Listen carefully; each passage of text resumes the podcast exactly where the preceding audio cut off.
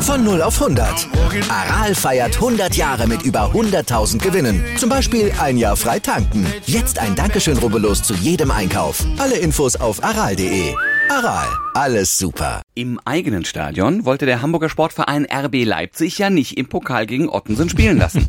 nee, stimmt, aber Karma is a bitch. Jetzt muss der HSV in der zweiten Runde nach Leipzig fahren und dann da antreten. Ja, könnte für den HSV aber trotzdem ein Traum los sein, denn die Leipziger sind ja aktuell nicht so wirklich gut drauf. Nee, nicht mal für den HSV, aber die sind ja auch ganz gut drauf. Also da bei Leipzig läuft's Stand jetzt richtig mies.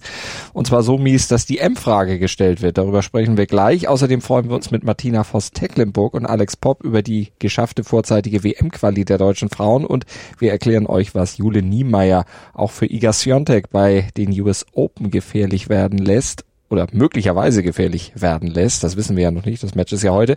Und ein Zeitzeuge erinnert sich bei uns an das schreckliche Attentat bei Olympia 1972 in München. Einen schönen guten Morgen also zu einer neuen Woche. Stand jetzt im ersten Sportpodcast des Tages, unterstützt wie immer vom Sportinformationsdienst SED. Mein Name ist Andreas Wurm. Und ich bin Malte Asmus und wir würden uns auch in dieser Woche natürlich freuen, wenn ihr uns liked, besternt, rezensiert und abonniert. Das geht überall, wo es Podcasts gibt. Aber jetzt bringen wir euch natürlich erstmal auf den ganz aktuellen Stand jetzt mit unserem SED Newsblog und der wird mehrfach täglich aktualisiert.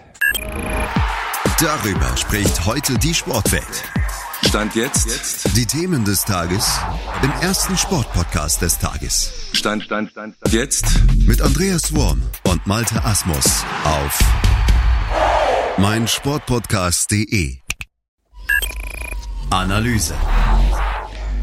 Hört, hört, in Leipzig nimmt man das M-Wort wieder in den Mund. du bist lustig. Meisterschaft. Nach einer 0 zu 4 Klatsche bei Eintracht Frankfurt? Nein, nicht M wie Meisterschaft, sondern so. M wie Mentalität. Okay, das ist dann schon eher verständlich, denn von Mentalität war bei RB Leipzig nicht wirklich was zu sehen. Das hat auch der Trainer vermisst, Domenico Tedesco, nämlich der hat das auch noch öffentlich dann bemängelt. Proaktiv und gnadenlos ist er auf seine Mannschaft losgegangen. Ja, und damit tritt er jetzt eine Diskussion los, mit der man sich zum Beispiel bei Borussia Dortmund seit Jahren rumschlägt und sie einfach nicht los wird. Also das ist nicht ganz ungefährlich, was Tedesco da jetzt gemacht hat. Ja, andererseits ist es vielleicht ja auch nötig, die Mannschaft so hart zu wecken, denn eigentlich glaubte man bei RB, dass man zumindest eine Weile ja, um die Meisterschaft mitspielen könnte, aber davon sind sie nach katastrophalem Saisonstart ja nur wirklich meilenweit entfernt. Tja, und das, obwohl da eine Ansammlung wirklich hochtalentierter auf dem Platz steht, ist eigentlich eine richtig gute Truppe, aber die kriegt irgendwie ihre Topleistung nicht erreicht. Fünf Punkte aus fünf Spielen, das ist, ja, wenn man ganz äh, nett das noch formulieren möchte, Mittelmaß und damit deutlich zu wenig für die eigenen Ansprüche. Und der Rückstand auf die Spitzengruppe wird ja auch von Woche zu Woche immer größer. Und wenn man sich weiter so wehrlos abschlachten lässt, muss man ja sagen, wie das gegen Frankfurt dann auch der Fall war, puh, ja, hat dann äh, macht man auch den eigenen Ruf kaputt, denn eines Pokalsiegers ist das nicht unbedingt würdig. Also kämpfen und sich wehren, das müsste jetzt das Mindeste sein, was man da erwarten darf. Ja, aber da kann sich natürlich Tedesco auch nicht komplett aus der Verantwortung nehmen. Ne? Also die Spieler müssen sich beweisen, das steht außer Frage, klar. Aber auch er ist da gefordert. Ja, klar, stimmt. Äh, er hat ja noch aber den Bonus des Pokalsiegers. Also noch äh, ist er im Amt, aber da muss er aufpassen. Diesen Bonus wird er nicht mehr lange haben. Wir wissen ja alle, Fußball ist ein Tagesgeschäft und alte Meriten sind dann irgendwann auch mal vergessen, wenn der aktuelle Erfolg dann ausbleibt. Zumal ja RB-Boss Minzlaff ja auch vor kurzem erst noch wieder erklärt hat, dass die Entlassung von Tedesco-Vorgänger Jesse Marsch ja eigentlich viel schneller hätte passieren müssen. Das hat er zu lange hinausgezögert. Also ich glaube mal, da muss jetzt bei Leipzig schnell Besserung her, damit Tedesco dann auch seinen Job retten kann, denn der wandelt da auf einem sehr schmalen Grad und jetzt eben auch noch diese Mentalitätsdebatte loszutreten. Also das macht den Druck jetzt nicht kleiner. Ja, noch eine kleine Anmerkung dazu. Mit Schalke äh, stürzte Tedesco auch im zweiten Jahr. Mhm. In Leipzig sind sie also in mehrfacher Hinsicht gewarnt. Interview.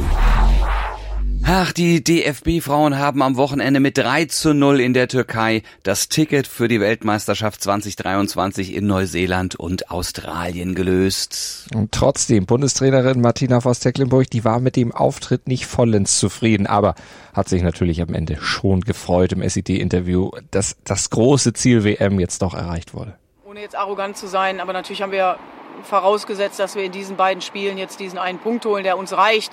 Ähm, man ist dann immer noch im Spiel, wenn man halt nicht ganz so die Zufriedenheit hat, äh, wie man sie, wie ich sie auch der Mannschaft gewünscht hätte. Weil ich finde einfach, wir haben echt jetzt bisher eine gute Woche gehabt und ich merke ja auch, dass dieser unbedingte Willen da ist. Vielleicht ist da sogar manchmal ein Ticken zu viel da. Aber die WM-Quali ist ja noch nicht beendet, das abschließende Spiel. Das findet erst am Dienstag statt. Nochmal, alle haben sich wirklich versucht, da reinzugeben. Unser großes Ziel war diese WM-Qualifikation. Wir freuen uns auf ein tolles äh, WM-Turnier in Australien und Neuseeland. Ähm, aber jetzt werden wir erstmal seriös noch auf Bulgarien gucken. Auch Kapitänin Alex Popp war erleichtert nach dem ja nur wirklichen Arbeitssieg gegen die Türkei. Aber dass das große Ziel jetzt erreicht wurde, das ist auch für sie toll. Es war ja brutal schwierig. Dann, äh, die haben alles reingelegt. Man hat, glaube ich, dann auch gehört mit den äh, Fans im Rücken. Da wollten sie sich keine Blöße geben und äh, da haben sie wirklich alles getan. Und äh, ja, wir sind froh, dass wir diese zwei Tore dann aber noch geschossen haben. Und äh, ja, verdient nach Neuseeland und Australien fahren. Uh. In einem Jahr geht's los, die WM-Endrunde 2023. Schon jetzt mal vormerken, steigt vom 20. Juli bis zum 20. August Down Under, also in Australien und Neuseeland. Heute in der Sportgeschichte. Und heute jährt sich das Attentat auf das israelische Team bei den Olympischen Spielen in München zum 50. Mal. Acht Mitglieder der palästinensischen Terrororganisation Schwarzer September waren am frühen Morgen des 5. September 72 über einen unbewachten Zaun in das olympische Dorf geklettert. Sie drangen in die nicht abgeschlossene Wohneinheit der Israelis ein, töteten Ringertrainer Mosche Weinberg und Gewichtheber Josef Romano und nahmen neun weitere Teammitglieder als Geiseln, ja, um inhaftierte Gesinnungsgenossen freizupressen. Beim letzten missglückten Befreiungsversuch starben alle neun Geiseln sowie fünf Kidnapper und ein Polizist. Die zunächst so heiteren Spiele von München 1972 hatten in einem unvorstellbaren Grauen ihre Unschuld verloren. Und dieses schreckliche Ereignis, das bleibt unvergessen und nicht nur bei denen, die direkt dabei waren. Das hat auch Itai Tamari im Gespräch mit dem SID bestätigt. Tamari ist Leiter des Zentralarchivs der Juden in Deutschland. Ich glaube, in Israel, wenn man über äh, München 72 spricht, da werden alle auf einmal ernst. Äh, und das widerspricht eigentlich mit meiner eigenen vorherige äh, äh, Geschichte. Also ich stehe ehrlich gesagt immer in Konflikt. Ich persönlich habe hier was Wunderschönes erlebt bis zu dieser Zäsur. Danach war alles schlimm. Tamari war 1972 mit seinem Vater bei den Olympischen Spielen in München dabei. Er war ein sportverrückter Junge, damals gerade 16 Jahre alt. Als ein 16-Jähriger, der gar nicht darauf vorbereitet ist, äh, äh, aber er ist äh, sozusagen hat seine Erfahrungen aus Israel, denn äh, Attentäter äh, gab es in Israel damals, man sah es in der, äh, in der Zeitung und damals gab es auch Fernsehen schwarz-weiß in Israel. Und wie hat er damals von dem Attentat erfahren? Woran erinnert er sich da noch? Ich kam früher runter, wir waren in Intercontinental in München in das S-Lounge und sah, äh, dass viele Leute standen vor dem Fernsehen. Es gab mehrere Fernseher und haben laut miteinander gesprochen. Und man sah ab und an so ein Bild, das mir sehr bekannt vorkam. Ein maskierter junger Mann mit einer Waffe. Ich habe von mir aus nichts verstanden. Da kam mein Vater runter und als er das gesehen hat, äh, rannte er zum Rezeption, hat gefragt und als ihm das erklärt wurde, hat er mich so gepackt. Wir sind schnell in das fünfte Stock gegangen. Der hat alles zusammengepackt und wir müssen, wir haben den ersten Taxi genommen und äh, zum Flughafen und den ersten Flugzeug in Richtung Athen. Von Athen ging es dann weiter nach Israel und erst da wurde ihm das Ausmaß des Attentats bewusst. Es war schon eine interessante Odyssee. Ich habe davon kaum etwas mitbekommen. Denn Trauer, die, die äh, furchtbare äh, äh, Entwicklung und das traurige Ende haben wir erst in Israel, oder ich zumindest, erst in Israel mitbekommen, als wir gelandet sind. Analyse. Wenn eine deutsche Tennisspielerin in diesem Jahr ihre Visitenkarte bei den Highlights hinterlegt, dann ist das Jule Niemeyer erst in Wimbledon das Viertelfinale erreicht. Jetzt überzeugt sie auch bei den US Open. Ja, und wie? Die hat die einstige Australian Open-Siegerin Sophia Cannon geschlagen. Die gefährliche Kasachin Julia Putinze war aus dem Weg geräumt und am Wochenende ja auch Cheng Qinwen aus China. Ja, muss man sagen, über Strecken sogar entzaubert.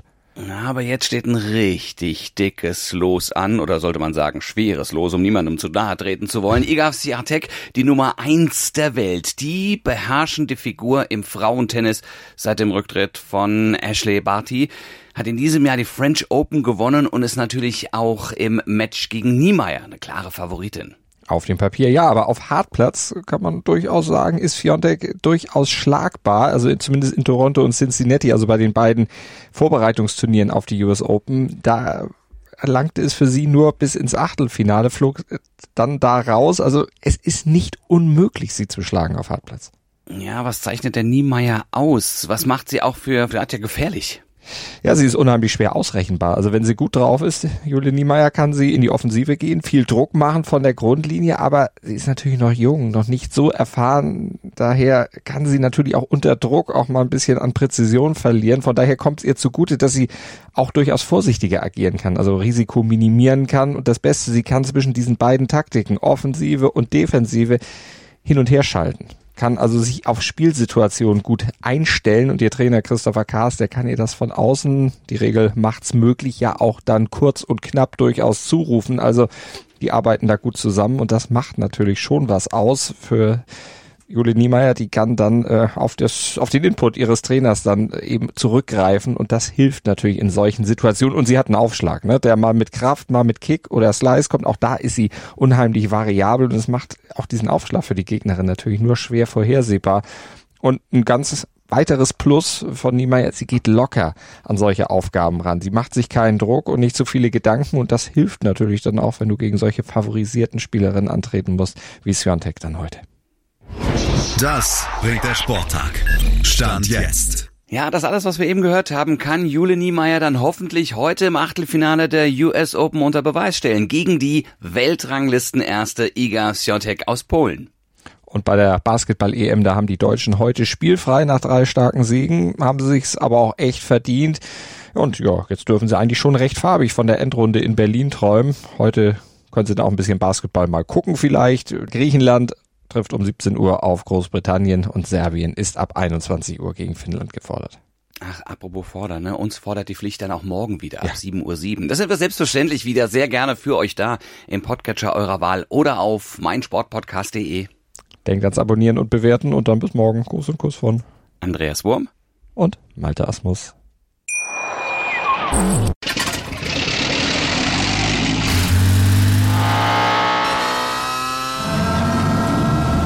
Von 0 auf 100.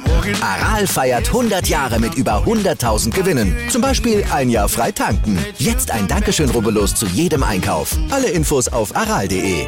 Aral, alles super. Dir hat dieser Podcast gefallen? Dann klicke jetzt auf Abonnieren und empfehle ihn weiter. Bleib immer auf dem Laufenden und folge uns bei Twitter, Instagram und Facebook. Mehr Podcasts aus der weiten Welt des Sports findest du auf mein Sportpodcast.de.